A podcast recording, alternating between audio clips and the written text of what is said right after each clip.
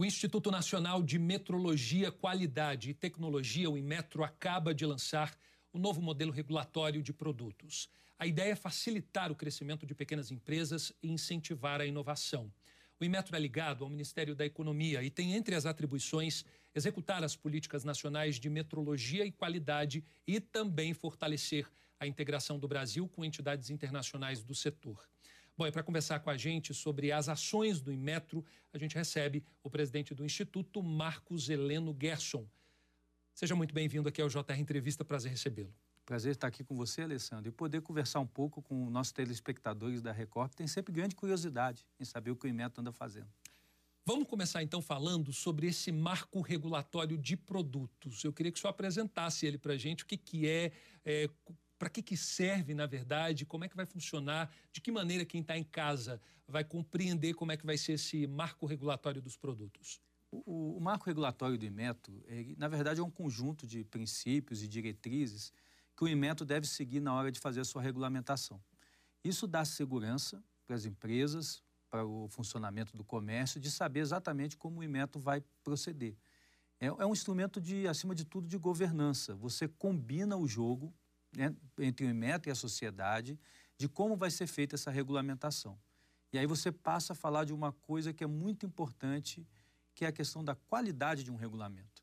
Porque se você não tem um parâmetro, como é que você pode dizer que aquele regulamento é eficiente, que ele atinge os objetivos dele, que ele traz um, um custo que seja é, razoável dentro da sociedade? Então, é um conjunto, esse conjunto de regras, esse combinado do Inmetro com a sociedade, é que dá sustentação e base para tudo isso. A gente não tinha esse marco regulatório. Por que está tendo só, só agora? Foi um desenvolvimento de política de Estado? O que, que aconteceu para ter esse marco só agora? Não, esse é um processo de evolução que aconteceu no mundo todo. Né? Esses marcos regulatórios é, começaram a ser construídos a, questão de uma, duas décadas.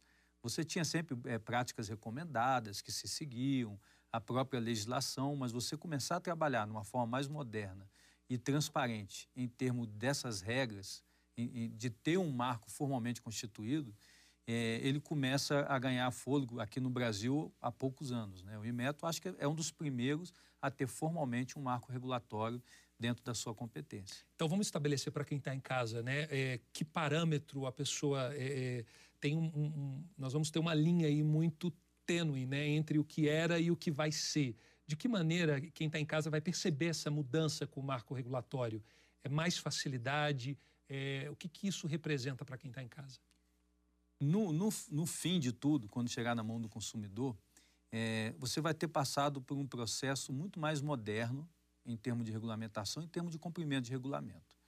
O que, que motivou você ter um, um, um, um marco regulatório? É, primeiro, a indústria 4.0, né, que era, é uma realidade, está é, entrando no Brasil com uma velocidade é, absurda, ou seja, a tecnologia da informação como suporte aos negócios é, cada vez mais é uma necessidade de sobrevivência das próprias empresas. 5G então, também, né? Está trazendo isso agora... Vai ser um outro impacto enorme. Então, essa é uma coisa até que o Brasil estava atrasado em, em realmente é, se apropriar da, dessas facilidades, né? De você ter um celular na mão, você poder fazer uma conexão. E se a gente pensar no modelo do Uber, Airbnb, como isso é, rompeu coisas dentro da sociedade. E, de um outro lado, a própria lei de liberdade econômica, que traz uma necessidade de você é, deixar muito mais aberto a competição, tomando os devidos cuidados, mas permitir que a inovação aconteça e que as empresas possam crescer. É, de modo geral, um, um, o nosso regulamento, não só do IMETO, mas é, no Brasil todo, eles são muito prescritivos em como deve ser uma determinada solução. E quando você faz isso, você congela. Você congela uma solução e às vezes a empresa tem uma forma mais barata, mais ágil de fazer, mas ela não, não tá faz porque ela vai ter que mudar o regulamento, isso vai dar muito problema. E aí o próprio consumidor não se beneficia de uma forma mais fácil e até do preço, porque você fica preso em formas que já foram ultrapassadas, mas eu dependo de uma nova revisão de regulamento para poder implementar. O senhor falou duas palavras aí que me chamaram a atenção, eu estava lendo sobre o assunto é, crescimento e inovação. Né? A ideia desse novo marco regulatório é justamente facilitar o crescimento de pequenas empresas e proporcionar inovação. De que maneira essa inovação ela vai, ela vai ser empurrada aí para frente? Então, É, dentro dessa própria implementação do, do modelo regulatório, está previsto uma fase de você revisar todos os regulamentos atuais. E, conversando com a própria indústria e com pessoas que formularam esses regulamentos, essas normas, eles mesmos reconhecem que eles foram muito, é, como eu disse, prescritivos. Então, era muito preocupado em como determinado dispositivo vai funcionar. Vou dar um exemplo que para o consumidor fica bem mais fácil de entender. Vamos supor que eu quero fazer uma certificação de um fogão. É, eu quero que quando eu desligar, quando a, por algum motivo apagar a chama do fogão, desligue o gás. Não fique o gás saindo, né? É, por questões de segurança. Tem duas formas que eu posso resolver o problema. A primeira é eu desenhar o dispositivo que deve ter no fogão para quando por algum motivo apagar a chama, desligar o fornecimento de gás. Com isso, eu congelei uma solução e toda a indústria vai seguir isso daí. A outra é eu dizer simplesmente, olha, no processo de certificação, dois segundos após desligar a chama, o gás tem que ser cortado. Como vai ser cortado? A empresa que busca a solução dela. Nós vamos testar se efetivamente, dois segundos depois, desligou a chama para poder dar segurança para o consumidor. Mas, logicamente, ela tem todos os meios de procurar a forma mais inovadora, de um custo mais razoável para o consumidor para fazer isso. Então, uhum. esse tipo de mudança de mentalidade é que esse modelo busca trazer. O senhor falou da segurança, essa mudança ela pode comprometer a segurança de produtos e, a, a, e vou mais além na pergunta, é, alguns produtos podem deixar de ter a necessidade de ter o selo do, do Inmetro? Não, não está previsto isso. Né? É, o que está previsto é você ter meios diferentes de, de poder fazer a vigilância e a fiscalização desse mercado e também de você é, permitir a entrada dos produtos dentro, do, dentro da economia. Né? Então, via de regra, o Inmetro, como outros reguladores, eles botam, o, em termos burocráticos, uma uma lista de exigências para que esse produto possa entrar. Só que tem produtos de diferente natureza. Né? O Inmetro está lá fazendo a regulamentação do botijão de gás, ele está fazendo regulamentação é, dos brinquedos que podem é, uma peça soltar, uma criança engasgar, está é, fazendo regulamentação de colchão, está fazendo regulamentação do isqueiro. Então, a cadeirinha do bebê. A né, cadeirinha do bebê. Olha, são produtos de diferente natureza. Então temos que ser mais flexíveis no que vamos exigir para poder entrar dentro da economia. Se o, o, o grau de risco é alto, por exemplo, um gás GNV colocado no automóvel, isso é um grau de risco alto. Então você tem que tomar todas as necessidades em, em termos de burocracia para que esse produto entre no mercado. Agora, se o grau de risco é menor, você pode inverter um pouco o jogo. Você facilitar o registro desse produto para que ele entre no mercado, dando maior responsabilidade para essa empresa e depois atuar se ela fizer algo de errado ele tem que continuar cumprindo o regulamento do mesmo jeito. Mas quando você, de forma mais eficiente, aloca os recursos do Estado, você também permite que a sua própria vigilância vá naquilo que realmente é essencial. E qual o prazo para esse marco regulatório começar a funcionar? Ele começa a implantação a partir de 1 de abril e, e, tem um prazo de implementação de cinco anos. Né? Porque são vários regulamentos que devem ser revistos, tem que ser estabelecido os projetos pilotos, as primeiras é, regulamentações dentro desse novo marco. Então, é, acreditamos que esse prazo de cinco anos é razoável para poder fazer essa primeira rodada de funcionamento desse modelo. Perfeito. Bom, e você pode assistir ao JR Entrevista no portal R7, no Play Plus e também nas nossas redes sociais. Vamos falar agora um pouquinho sobre essa questão do reconhecimento do Imetro, né? Eu queria que você explicasse para a gente como é que o Imetro chegou nesse ponto, né, de é, o selo do Inmetro já ser sinônimo de qualidade, segurança, tranquilidade para quem está em casa. É, compra um produto, já vê se tem o selo do Inmetro, se não tem, é questionável. Como é que foi essa política interna da, da, da instituição justamente para chegar nesse grau de reconhecimento? É, uma, uma história bem interessante. O Inmetro ele foi criado em 1973, então eu, eu sou contemporâneo do Inmetro, nascemos no mesmo ano. Foi. e ele estava dentro de uma política de Estado, do Estado brasileiro que, que o Estado observou na época? O Brasil estava ainda forte na indústria de base, né, na, nos meios industriais básicos, e visualizava que na década de 80 o Brasil ia ser um dos maiores mercados consumidores do mundo. E que se o Brasil não se preparasse para isso, nós íamos simplesmente comprar tudo de fora. E comprar qualquer coisa. E comprar qualquer coisa. Então o Inmetro foi criado justamente, olha, tem que apoiar a indústria. A indústria tem que chegar na década de 80 em condições de competitividade, porque senão não vai gerar emprego dentro do Brasil, uma série de problemas. Isso deu certo, porque na década de 80 nós vendíamos no Brasil geladeiras fabricadas aqui, aparelhos de ar-condicionado, televisão e uma série de bens. Então, esse impulso foi. Na década de 90, o Inmetro já teve um grande papel na importação dos parâmetros de qualidade. Quando se fala em ISO, ISO 9000, o Inmetro estava trabalhando isso na década de 90. E agora o nosso desafio é a indústria 4.0, é fazer a mesma coisa dentro da indústria 4.0. É permitir que, nesse momento histórico, o Brasil tenha competitividade também dentro desse cenário e não seja simplesmente importador né, de soluções tecnológicas, quando nós temos potencial e capacidade de estar produzindo também soluções nossas e competitivas no mundo. E aí uma dualidade, né? Porque para o empresário ele tem que enquadrar o produto nas normas do Imetro e para o consumidor, enquanto que para o empresário o Imetro termina sendo um calcanhar de Aquiles, porque tem que adequar tudo que precisa trazer, importar, enfim, o importador especificamente, já para o consumidor representa um sinônimo de confiança, né, de segurança. Então é uma dualidade muito presente no Imetro também. É, é uma dualidade para o próprio empresário né, para a própria indústria, para o próprio comércio. Porque a, tem essa parte, como você comentou, das regras que devem atingir para certificar, mas ele é o maior interessado em mostrar esse cumprimento. É porque não porque... adianta trazer qualquer coisa, né? Senão não vai, não vai para frente, né? E não é só isso, ele não vai competir no mercado global se ele não certificar a qualidade dele. Do jeito que a coisa avançou em termos de certificação de qualidade no mundo todo, um produto brasileiro que não tenha confiança lá fora, ele não vai conseguir exportar. Esse lá fora que você falou é importante também. O Inmetro ele tem o reconhecimento internacional, né? A gente tava, eu estava lendo algumas matérias mostrando que países da, da, da, Europa, Estados Unidos também reconhecem o Inmetro com essa qualidade de segurança e eficiência também. Reconhece. O Inmetro ele é o organismo brasileiro que está no Fórum Internacional de Acreditação, que é o grande sistema que dá confiança a esses laboratórios de inspeção, a esses organismos de certificação de produtos. Então, é essa rastreabilidade que vem lá do Imetro internacionalmente que faz com que é certificado aqui no Brasil também seja reconhecido lá fora e vice-versa. Nós também reconhecemos o que é certificado lá fora dentro da regra de, de, de cada produto. Então, o, o Imetro tem esse papel também de facilitar a exportação brasileira e dar segurança na hora da importação.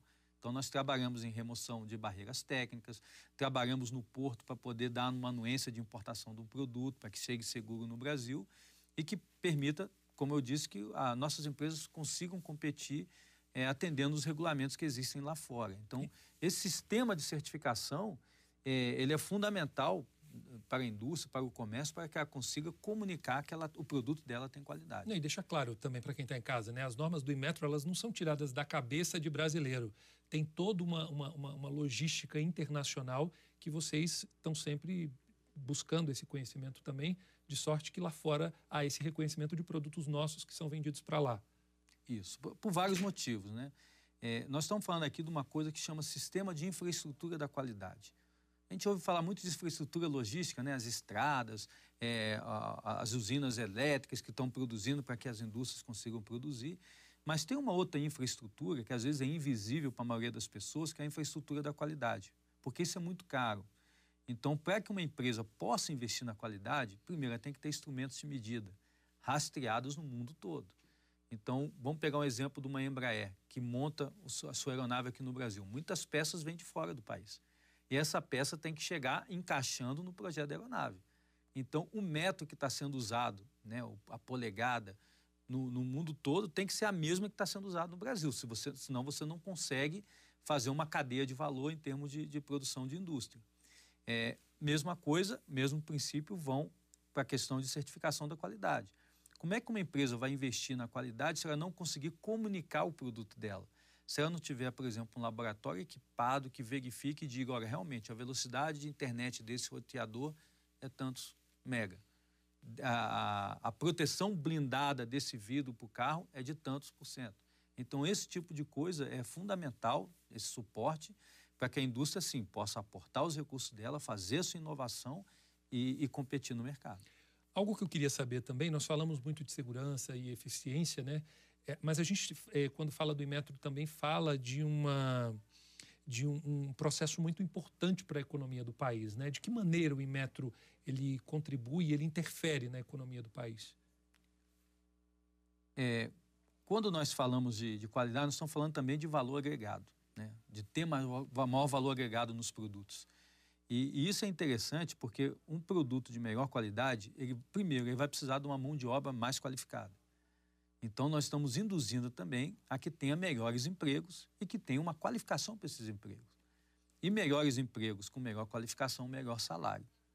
Então, pela uma aposta na, na, na própria qualidade, você vai ter é, trabalhadores mais qualificados, com melhores salários, que também são consumidores. Então, você tem um padrão de consumo é, muito mais positivo dentro da economia. Se nós pararmos para pensar os países chamados desenvolvidos, né, qual é uma das características principais dele? O mercado de consumo tem qualidade. Você não tem é, produtos piratas, produtos com, é, com defeitos e, e, esse tipo de coisa. Então, essa é uma aposta que, que para o país é fundamental. Então, é, acho que para o Brasil superar esse momento de daquele chamado voo de galinha, que a economia melhora um pouquinho, cai, melhora um pouquinho, cai, é, temos que fazer realmente uma aposta na qualidade. E isso aí o Inmetro é um dos esteios para que isso aconteça dentro da sociedade. Agora, presidente, o, o, Brasil ele vive um momento agora bastante delicado em relação à alta dos combustíveis. Né? A gente tem presenciado aí essa forte onda que vem do exterior, né? que vem de, de, de, de outros países, enfim, a alta do dólar, né, que é a moeda que, que, que manda em tudo. É, quando é que virá aí uma certificação é, digital para as bombas de combustíveis para que assim possa evitar fraudes? Existe essa possibilidade já em estudo pelo Inmetro? É, é, na verdade, ela está em implementação, né? Mas isso é, é uma longa construção, porque até pouco tempo o Brasil não tinha uma certificação digital de equipamentos, de produtos. Então, desde o ano passado, o Inmetro se tornou é, certificador, a capacidade de estabelecer é, regulamentos para fazer certificação digital de produtos, é, com a sua rastreabilidade no ITI, na, na chamada ICP Brasil. É, a primeira aplicação disso é justamente as bombas de combustível. Então, já tem um regulamento que as novas bombas devem seguir a partir de, de um determinado período e a indústria agora está se adaptando para que ela possa fazer a assinatura digital das medidas e a gente possa combater a fraude volumétrica, né, o volume que o consumidor paga no, no combustível, que hoje é feito, em muitos casos, de forma digital. Você... E, e como que é feita essa certificação? De que maneira é, é, ela vai vai, vai ter que ficar em constante, né? Porque pode dar uma desregulada, enfim, como é que vai ser essa? Então, o, o, o que acontece é que toda bomba de combustível no Brasil, toda, sem exceção, ela tem que ser é, verificada pelo Imetro, se ela está de acordo com, com os padrões. A fraude que a chamada fraude digital acontece hoje quando a pessoa bota um microchip mínimo ali, difícil de ver olho nu, dentro da, da bomba e faz uma conversão de sinal que aquele sinal mecânico da medição do combustível, na hora de virar aquele sinal digital, que é a leitura que a pessoa fazendo na bomba, ela está alterada, está adulterada. Então está marcando, por exemplo, 10% a mais de combustível do que realmente ela estaria abastecendo. E esse, esse dispositivo é, é, é tão, digamos assim, tecnológico que a pessoa des, desliga num botão. Isso vocês já viram em vários estados? Vários estados, isso aí está mais do que documentado e tem programas de, de televisão mostrando isso. Então, a fiscalização que o, o, os IPENs, que são os Institutos Estaduais de Peso e Medida, que fazem um trabalho formidável no Brasil todo de fazer essa vigilância de mercado. É, quando os agentes do IPEN chegam no, no, no, posto de combustível, a pessoa desativa a fraude com um toque de botão, um fechar de gaveta. Aí você vai fazer aquela medida de 20 litros. Está tudo ok. Está tudo ok. Ou seja, a gente ainda acaba, né, de certa forma, ainda é, dando uma confiança para o consumidor de algo que não está confiável. Então, qual é a ideia da certificação digital? As novas bombas vão sair com uma assinatura digital rastreada na ICP Brasil e você vai poder acompanhar isso à distância. Você vai ter um, como se fosse uma assinatura dizendo, olha, a medida ali realmente é tantos litros. E com isso vai inibir a fraude e vai impedir é, o, o, as pessoas de fazer esse tipo de alteração. Está dependendo agora só da, das, dos próprios fabricantes, que estão num processo avançado já de colocar os primeiros modelos e a gente iniciar ainda para esse segundo semestre desse ano a substituição gradativa das bombas de combustível no país. Perfeito. O JR Entrevista vai para um rápido intervalo e na volta a gente fala do trabalho de pesquisa feito pelo Inmetro. Não saia daí, espero você até já.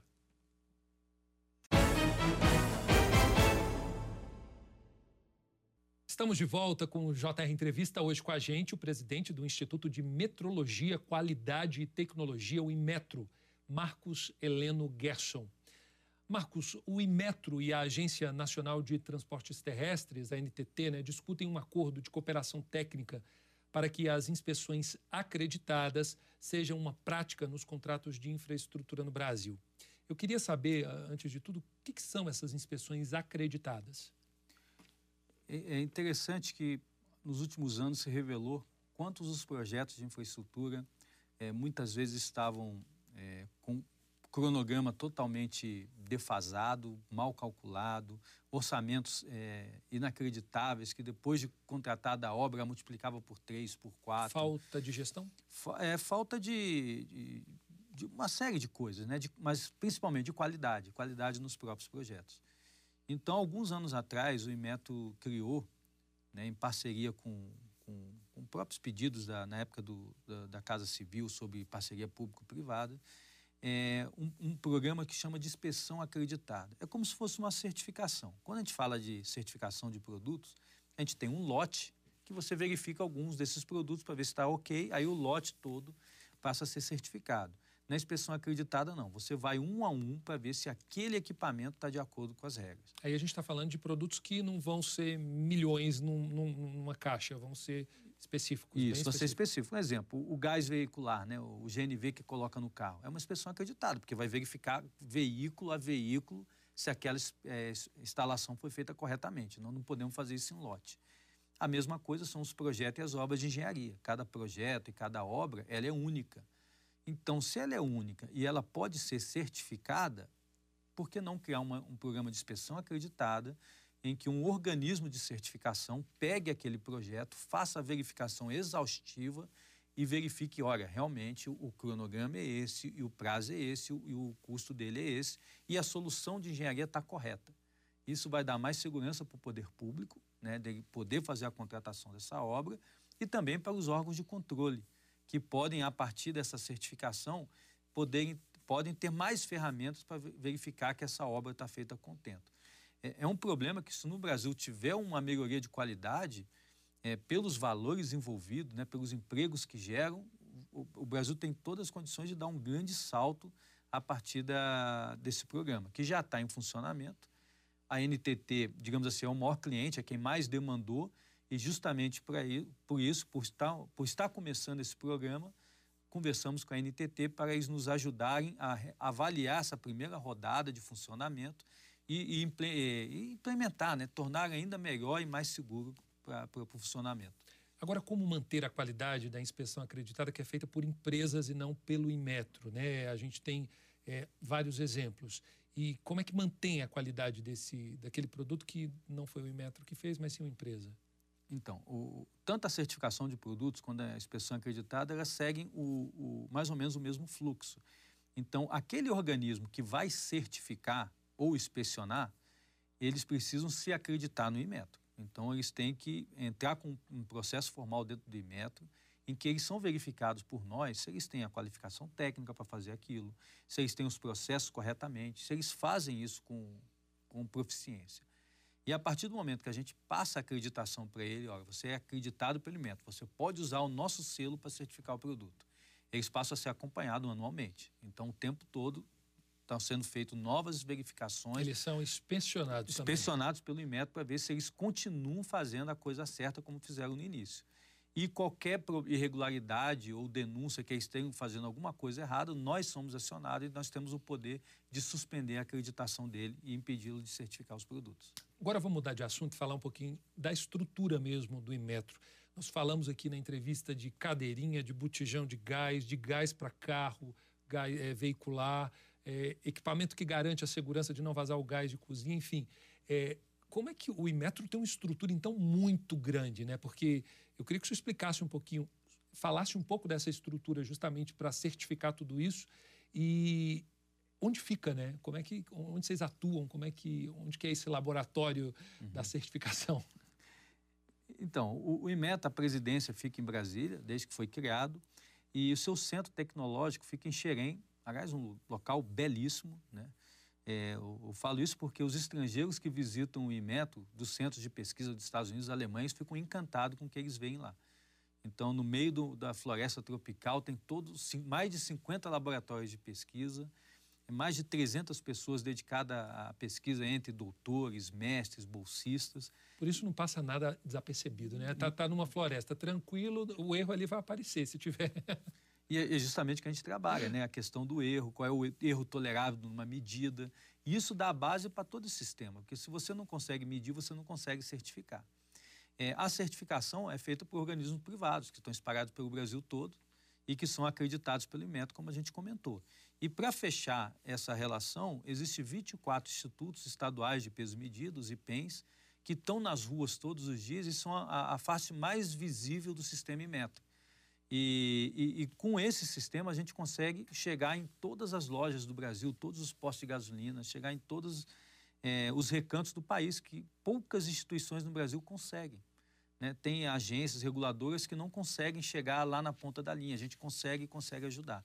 Então, o IMETO, junto com Forças Armadas, Correios, são aquelas que realmente conseguem chegar lá na, na ponta, lá dentro da Amazônia, lá no meu estado natal, lá do Acre, e verificar que, o, a, que a questão traz segurança para o consumidor. Falamos dos rincões né, do Brasil, locais bem distantes, afastados.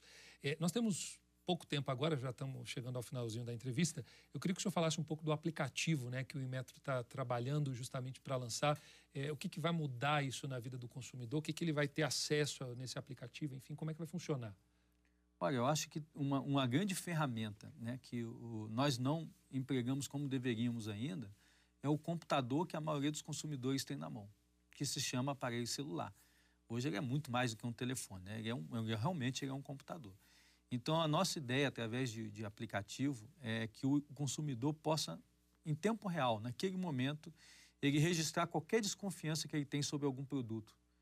E, e com isso, alimentar um sistema de dados que, que, que nos aponte onde está tendo problema no país.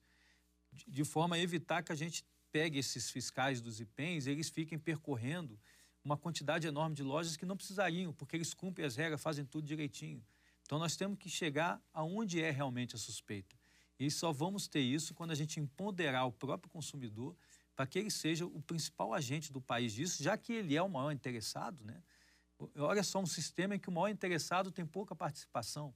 Então, se a gente facilitar a vida dele para que ele possa fazer esse registro, a gente vai ter é, dados e aqui a gente vai começar a trabalhar a inteligência. Hoje, eles já, os consumidores já ajudam bastante, fazendo os seus registros nos, nas páginas dos IPENs, na internet, no, no, na ouvidoria dos IPENs, no Fale Conosco e do próprio método. O que a gente quer facilitar muito, porque a gente sabe que hoje é na, na mão ali que a pessoa quer fazer e quer fazer na hora. Né? Perfeito. Eu conversei com Marcos Heleno Gerson, presidente do Imetro. Muito obrigado pela participação aqui no JR Entrevista. Obrigado, Alessandro. É um prazer estar aqui com vocês na Record e poder comunicar um pouco do que o Inmetro faz, que é tão importante dentro da sociedade. Perfeito. O JR Entrevista fica por aqui. Lembrando que você pode assistir ao programa no portal R7, no Play Plus e também nas nossas redes sociais. Muito obrigado pela sua presença e companhia. Até a próxima.